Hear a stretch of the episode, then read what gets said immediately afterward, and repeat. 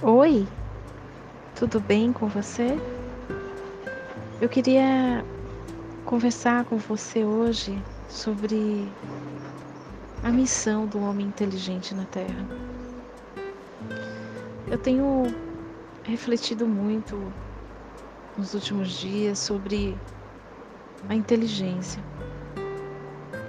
e tenho percebido que ela por si só ela ela não é a exata medida para a explicação do homem na Terra.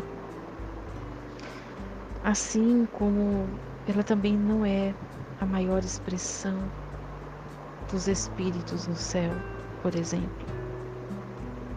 E muito menos a substrato da essência espiritual.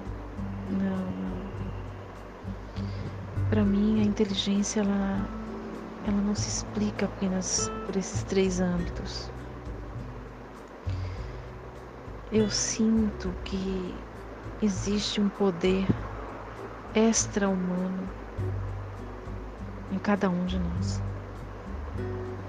De que a inteligência ela está fazendo parte desse processo extra-humano. O que o que você sente quando você parte para poder se autodescobrir, refletir sobre si mesmo, é de um mundo invisível e sutil, inimaginável. Quando você se permite a se conhecer,